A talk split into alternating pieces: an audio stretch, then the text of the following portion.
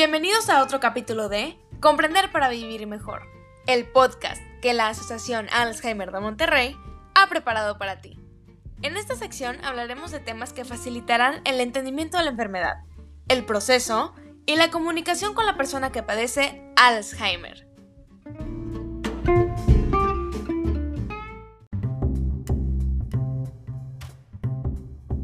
Que les voy a hablar se llama el reto de la familia con enfermos con Alzheimer.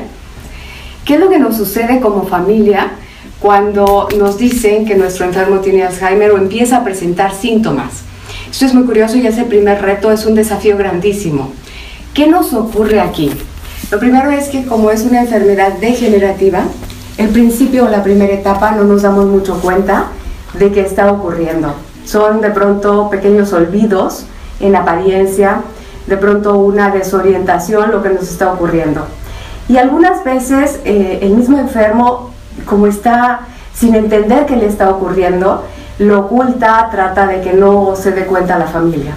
Sin embargo, cuando la familia se dio cuenta que se perdió, es un, es un síntoma o ya es una característica que no podemos pasar en alto. Entonces aquí, por eso digo que es el primer desafío, el más grande, de tener que ver qué está ocurriendo.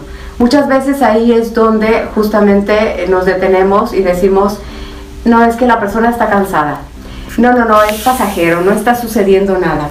Eh, aquí yo le llamo que es una especie de negación la que nos ocurre. Sin embargo, si aceptamos el reto, tenemos que ver qué está ocurriendo, perderle el miedo a asomarnos a la posibilidad de que sea una enfermedad degenerativa.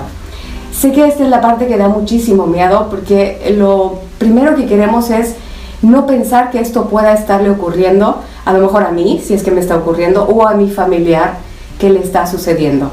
Sin embargo, yo creo que si tomamos el reto y vamos con un especialista que nos haga el diagnóstico, sería mucho más eh, sencillo, aun y cuando fuese un, un diagnóstico negativo para este tipo de enfermedad, pues es una gran ventaja porque nos estamos ocupando de nuestro familiar o de nosotros mismos. En el caso de que hubiese una confirmación, esa es la parte que queremos evitar, pero es el reto. ¿Qué vamos a hacer? Este tipo de enfermedades, entre más temprano la, eh, nos hagamos cargo, la veamos, tenemos mucho más posibilidades de ralentizar el proceso degenerativo que tiene la persona. ¿Qué vamos a hacer ahí como reto? Pues lo primero es asumir que algo me está ocurriendo. Puede ser transitorio, puede ser pasajero o algo le está ocurriendo a mi familiar. Tenemos que acompañarle, ser solidarios y esa es la primera parte donde podemos apoyar. Si aquí tomamos cartas en el asunto, vamos a poder ayudarle a que el proceso que va a ir teniendo sea en acompañamiento y por ende mucho más lento. El reto más grande que tenemos los familiares con enfermo con Alzheimer es cuánto amor yo te puedo dar, qué cuidado yo te voy a estar eh, dando en este, en este proceso. Eh, yo creo que eh, si es difícil, es bueno que se acompañen en los grupos que hay de apoyo de la asociación yo creo que también es bueno que nos encontremos con otra gente que comparte esto mismo, con enfermedades, con Alzheimer, con demencias, y hacernos un acompañamiento. Nadie tiene que ir solo. Todos somos una gran familia que aquí nos podemos estar apoyando y dando cuidados como los necesitamos unos y otros.